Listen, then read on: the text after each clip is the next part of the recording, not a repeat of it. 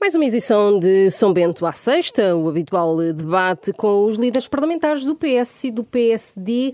Eh, esta semana eh, vamos debater as eh, novas medidas anunciadas esta sexta-feira pelo Governo de apoio às famílias e também a polémica em torno do Presidente da República e as declarações que tem feito sobre o pacote da habitação. Joaquim Miranda Sarmento, viva! Mais uma vez, boa noite. O PSD uh, eh, já veio criticar estas uh, medidas como insuficientes e como não chegando à classe média. Precisamente, o Ministro das Finanças disse em conferência de imprensa que, uh, por exemplo, o IVA zero, que ainda não tem não está acordado, também vai chegar à classe média, porque todas as pessoas vão ao supermercado comprar bens alimentares essenciais em que é que ficamos? Boa noite, cumprimentar quem nos está a ouvir, a Sra. Martins e Eurico Brilhante Dias. Eu creio que hum, este programa que foi, que foi hoje apresentado hum, é, é, a marca do empobrecimento a que o país tem estado uh, sujeito. Uh, as pessoas, os portugueses estão a empobrecer porque o seu poder de compra está a diminuir, o e, por outro lado, pagam cada vez mais impostos e têm cada vez piores serviços públicos. E o governo uh, perpetua este ciclo de empobrecimento. O governo retira uh, à economia e às pessoas uma quantidade uh, muito elevada, um, um absoluto recorde de, de, de, impostos e depois redistribui apenas uma pequena parte, e, e, neste caso concreto, focado na, nas famílias mais uh, vulneráveis. É importante uh, salientar, porque conhecemos hoje os números um, ehm, da, das contas de 2022, que uh, o Governo arrecadou mais 9 mil milhões de euros de receita fiscal face a 2021. Havia aqui uma folga maior que podia ter e, sido uh, utilizada. Uh, não, eu, eu já iria aí, mas são 9 mil milhões face a 2021, são 5,5 mil milhões face àquilo que estava previsto no, no orçamento e, e, temos uma. A carga fiscal subiu um ponto percentual do PIB, é a maior subida um, igual à de 2013, quando o país estava sobre um programa de resgate da Troika. Um, e o investimento público caiu face a 2021, caiu uma décima uh, e ficou muito aquém daquilo que estava uh, orçamentado. E de facto o, o, o governo uh, vai alimentando este empobrecimento e os portugueses, estando, passando, estando a passar cada vez maiores dificuldades, uh, têm de facto necessidade de, que, uh, de apoios. Estas medidas um, podiam-se ter destinado a que. Hum, aquilo, aquilo que nós sempre dissemos foi, primeiro, que o governo tinha que atuar mais rápido. Já em setembro tínhamos dito isso e o governo uh, só, só atuou depois. Um, mas estas, estas medidas falham à classe média. Nós uh, defendemos que, que, deveria haver uma redução de IRS no quarto, quinto e sexto escalão, portanto, mais ou menos entre pessoas que ganham entre 1.000 euros e 2.500 euros, sensivelmente, exatamente para também aliviar essas famílias que estão também a ser muito penalizadas, quer pelo aumento do custo de vida, quer pelo, pelo aumento do, do crédito à habitação. Relativamente à medida uh, do IVA, uh, nós não conhecemos ainda praticamente nada. Aliás, isso uh, há aqui o uma repetição. Foi, há, aqui uma, há aqui uma repetição face àquilo que já tínhamos visto na conferência de imprensa da habitação, que é a conferência de, imprensas, de, de imprensa para anunciar coisas que ainda não estão fechadas ou não estão definidas ou, ou, ou não estão decididas. Portanto, nós não sabemos que acordo é esse com a produção e com a distribuição, que bens de, que neste momento têm um IVA a 6%, passarão para um IVA a zero. E, portanto, fica a dúvida sobre a eficácia da medida, porque olhando aquilo que foi o exemplo espanhol, e é curioso, porque o governo, nos últimos meses, sempre disse, quer o, o Sr. Primeiro-Ministro, quer o Ministro das Finanças, havia muitas que, reservas, sim. Que baixar o IVA dos bens alimentares não teria efeito no preço. E, portanto, nós temos muitas dúvidas sobre a eficácia dessa, dessa medida. Mas, no essencial, aquilo que resulta do anúncio 2, que é feito no mesmo dia em que é conhecido o, o déficit de, de 2022, é que de facto o governo retira muito à economia e depois dá apenas uma pequena parte uh, de, de, redistribuição e é este ciclo de empobrecimento que nós não vemos uh, um, no governo capacidade de inverter. Vai-se usando um, uma parte da receita fiscal absolutamente extraordinária e, e, e historicamente alta para um, ir, ir dando alguns apoios às pessoas que são necessários, que são obviamente justos, mas que ficam muito aquém daquilo que o país precisa para interromper este ciclo de empobrecimento. Uh, Eurico Presidente Dias, eh, perguntava-lhe, uh, à luz deste pacote de medidas, se, e usando a expressão do Presidente da República, se este pacote de medidas uh, podia ser mais operacional. Ele é muito operacional. Aliás, muito boa noite à Susana e ao Joaquim Miranda Sarmento. É um gosto estar aqui. É, quer dizer, não vale a pena dizer que discordo da análise do Joaquim Miranda Sarmento, porque os nossos ouvintes devem intuí-lo. Uh, hoje é um dia bom para o país, e eu acho que isso é a primeira coisa que nós devemos dizer. Hoje é um dia bom para o país. É um dia em que nós conhecemos a execução orçamental do ano passado e em que, no momento em que emergem algumas turbulências nos mercados financeiros, o governo mostra que é eficaz e que segura o país. E isso é muito importante quer no déficit, quer na dívida. Isso é particularmente importante. E nós não podemos transformar este dia em que sabemos que temos um déficit orçamental de 0,4 num dia mau para o país. Não, não é um dia mau.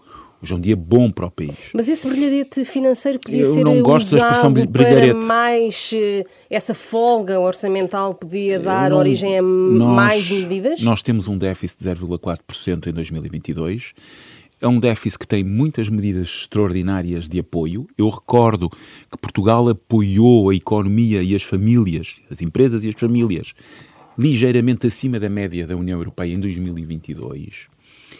Devo dizer que nós tivemos um crescimento absolutamente extraordinário e que esse crescimento extraordinário, mais difícil de prever, é uma das razões porque tivemos mais receitas fiscais. Que o país uh, apoiou em 2022 e que com as políticas certas e as contas certas nós conseguimos hoje, uh, em março ainda, apoiar os mais vulneráveis. Quando eu digo os mais vulneráveis, estamos a falar de praticamente 3 milhões de portugueses. 3 milhões de portugueses. E que com isto estamos a conseguir dar aos, aos portugueses uma coisa que é muito importante, que é a segurança. Segurança. O país não empobreceu em 2022. Aliás, os últimos dados dizem que o rendimento uh, bruto uh, disponível em termos reais cresceu 1,1% em 2022. Nós estamos a viver um contexto que, como dizia o Joaquim Miranda Sarmento, é extraordinário. E por isso também falou de receitas extraordinárias. E aquilo que o governo faz é tomar medidas de apoio aos mais vulneráveis e com particular atenção à classe média. Porque nós estamos a falar, primeiro, no setor público de valorização salarial, uma valorização salarial também agora com uma dimensão no subsídio de alimentação. O setor público, o setor privado teve um acordo de concertação social e também este aumento do, do subsídio de alimentação terá impacto, uh, pelo menos na, de dimensão fiscal, no setor privado.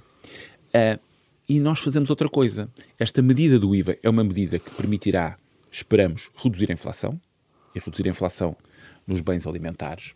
E vai permitir outra coisa, que é... Mas irá só durar até outubro. E faremos a avaliação em outubro. Porque é isso que é muito importante perceber. Os portugueses percebem. O mar está muito turbulento. O mar tem uma guerra, a saída de uma pandemia, uma guerra.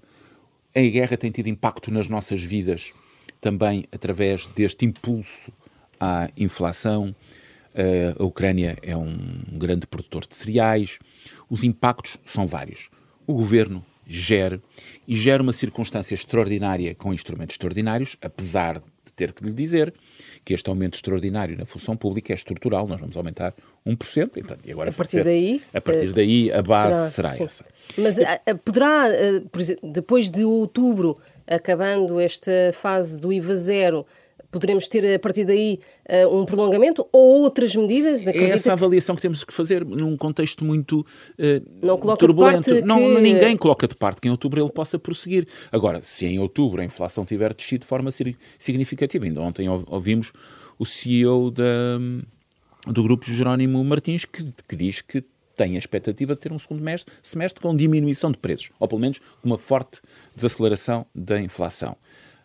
Vamos ver, e portanto, eu acho que o governo faz muito bem. Eu sempre disse, quer no processo orçamental eh, para 2023, quer no processo orçamental para 2022, que em circunstâncias como esta, gerir bem significa ter cautela.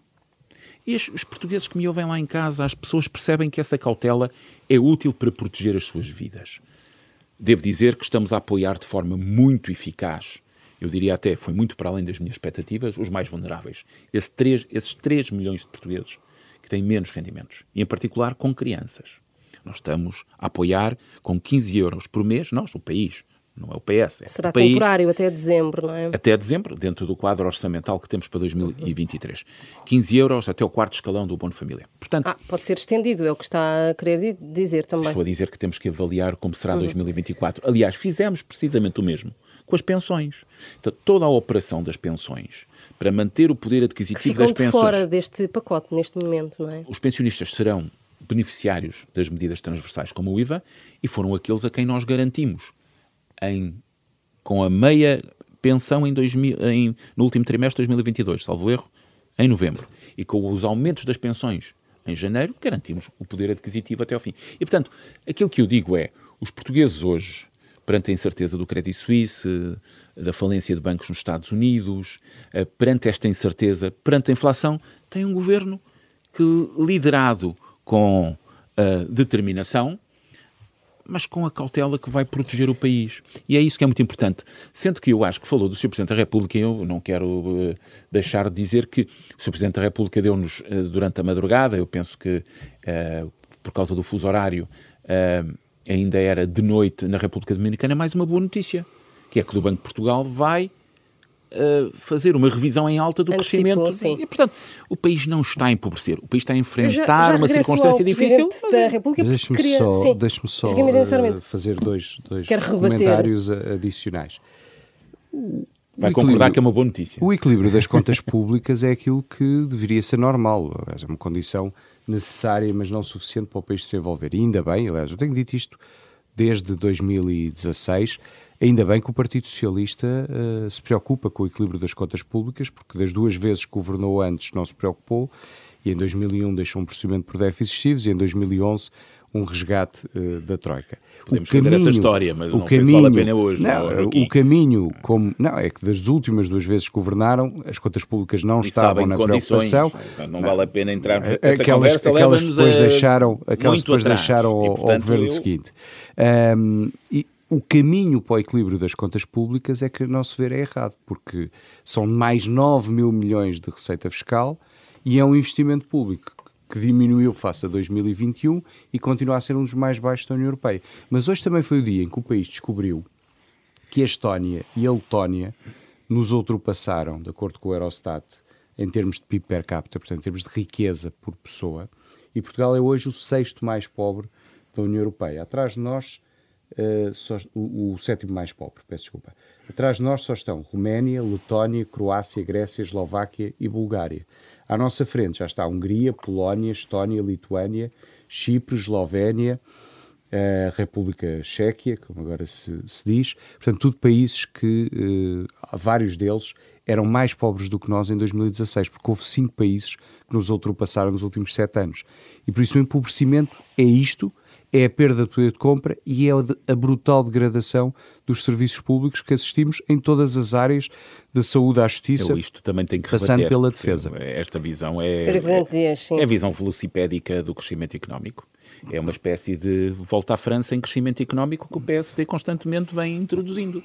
Vamos vendo. Ah, quer dizer, uh, repare bem, o ano passado Portugal foi o segundo país uh, da União Europeia que mais cresceu. Depois ter sido a mais... quarta maior quebra em 2020. Sim, é verdade. Mas, uh, mas também sabe por que razões objetivas. Tem a ver com a estrutura uh, da, do tecido produtivo português e da formação e da forma como formamos valor. Mas foi o segundo que mais cresceu. E sendo o segundo que mais cresceu, cresceu mais que a Estónia e a Letónia. E ainda assim, diz o Joaquim Miranda Sarmento, e são dados do Eurostat, portanto eu não estou a pôr em causa os dados que o Joaquim... Porque são rendimento per capita em paridades de poder Sim. de compra. Em alguns dos países a Estónia e a Letónia nem será o caso, em que perderam uma percentagem muito significativa de população, como era o caso apresentado da Roménia. Portanto, atenção à forma como estamos a comparar. Porque... Portugal também perdeu bastante população nos não, últimos Portugal, anos. Uh, devo dizer nos últimos que 10 anos. A Roménia perdeu praticamente 10% da população nos últimos anos e Portugal perdeu é, nos Cerca últimos anos, para 100 mil pessoas. Portanto, portanto, não é sequer. Aliás, a Estónia e a Letónia também perderam pessoas nos, no, de 2021 para 2022. Uh, uh, valores pequenos, mas perderam pessoas. Portanto, nós uh, temos que olhar para o crescimento económico como o crescimento que valoriza os salários e, valoriza os rendimentos e nos permite crescer de forma sustentada. O crescimento de Portugal será sempre diferente dos países de leste. Porque Portugal não tem a mesma estrutura produtiva. Portugal entrou muito antes na União Europeia, tem um nível de conhecimento, tem um nível de conhecimento acumulado e de qualificações muitíssimo mais baixo. E, portanto, nós crescemos de outra forma. Aquilo que é importante para o país hoje é que, com melhores finanças públicas, com menos dívida e com crescimento económico, estamos a conseguir apoiar os portugueses. E ao contrário do que acontecia nos tempos do PPD, PSD e do CDS, os portugueses, quando veem o ministro Fernando Medina ir à televisão, não ficam em pânico, porque na altura eram cortes de salários e pensões. E hoje são crescimento económico e nós temos aumento do, de rendimentos, do... abono de família. O ministro Teixeira dos Santos, em 2011, eu devo dizer, salários um dos momentos pública, mais difíceis da minha vida foi o, o corte do meu subsídio de, de, de Natal e de férias. mas antes o ministro oh, Teixeira dos Santos tinha cortado o seu salário o, entre 3,5% e 10%. O PSD um... hoje devia fazer uma coisa que é evidente que não é um ato de contrição, porque isso em política vale pouco, mas é dizer o governo está a governar bem. Num momento difícil, o governo está a governar bem. Nós tivemos um aumento de investimento privado em 2022 como não se via. E acha que e o Presidente da República, Eurico Mas deixe-me só... Uh, sim. No, não, há uma coisa que eu, que eu concordo com, com o Eurico Brilhante e este facto, na volta à França do crescimento, nós vamos ter o carro vassoura e vamos, e vamos pois, caminhamos é isso, para é? ser os mais pobres da Europa. Podemos fazer a volta embora, à Catalunha, a volta embora, a Portugal, mas é a visão embora, aqueles países entraram 15, quase 20 anos depois de Portugal uh, na União sabe Europeia. doping às mas de vezes, facto, mas de facto uh, quer dizer, o, o, a narrativa do, do, Partido Socialista também é sempre igual, é voltar ao governo que teve que gerir um programa da Troika que que o Partido Socialista assinou. Encomendado, encomendado esquecendo pelo PPD-PSD. Esquecendo, para o poder, como sabemos. Esquecendo uh, que, eu sei que já apagaram o José Sócrates, nem o convidam para, para a cerimónia dos 50 anos, uh, sei isso tudo. Esquecendo que no ano e meio antes, Teixeira dos Santos e José Sócrates aplicaram tanto a austeridade como, como, como Sempre a seguir. com o acordo mas, enfim, do PSD, mas não, pronto. Uh, uh, porque Sempre ali com o doutor vocês, Catroga a tirar fotografias. Na tentativa que vocês não, não fizessem ao país o que não, aconteceu não. à Grécia. Não, uh, aliás, eu recordo que o Partido Socialista, em 2013, que um queria direito, mais tempo agora. e mais... E, não, não, quem deixou... Era um governo de direita, era um, era um, um governo socialista que deixou, que deixou era, as contas Deixem-me só então regressar a 2023 Sim, para perguntar ao Eurico Brilhante Dias. O Eurico Brilhante Dias é que foi buscar 2012, 2013. Eu não tinha não, falado de Teixeira dos Santos. Não, não, não uh, falar que deixámos o país. Quer dizer, como se a história fosse reproduzida Não, não, assim, não. Eu, eu até vos fiz o elogio. o que elogio é, não. Ainda bem que... Aliás, eu digo isto Mas foi um elogio muito escondido. Eu gostava que é que o PS e o governo está a governar bem. Eu sei que é difícil, uh, mas é um facto. Eu desde 2016 que digo que uma das coisas mais importantes que aconteceu foi o Partido Socialista ter-se mentalizado que o equilíbrio das contas públicas é um valor em si mesmo e que tem que ser, e que tem que ser eh, obtido.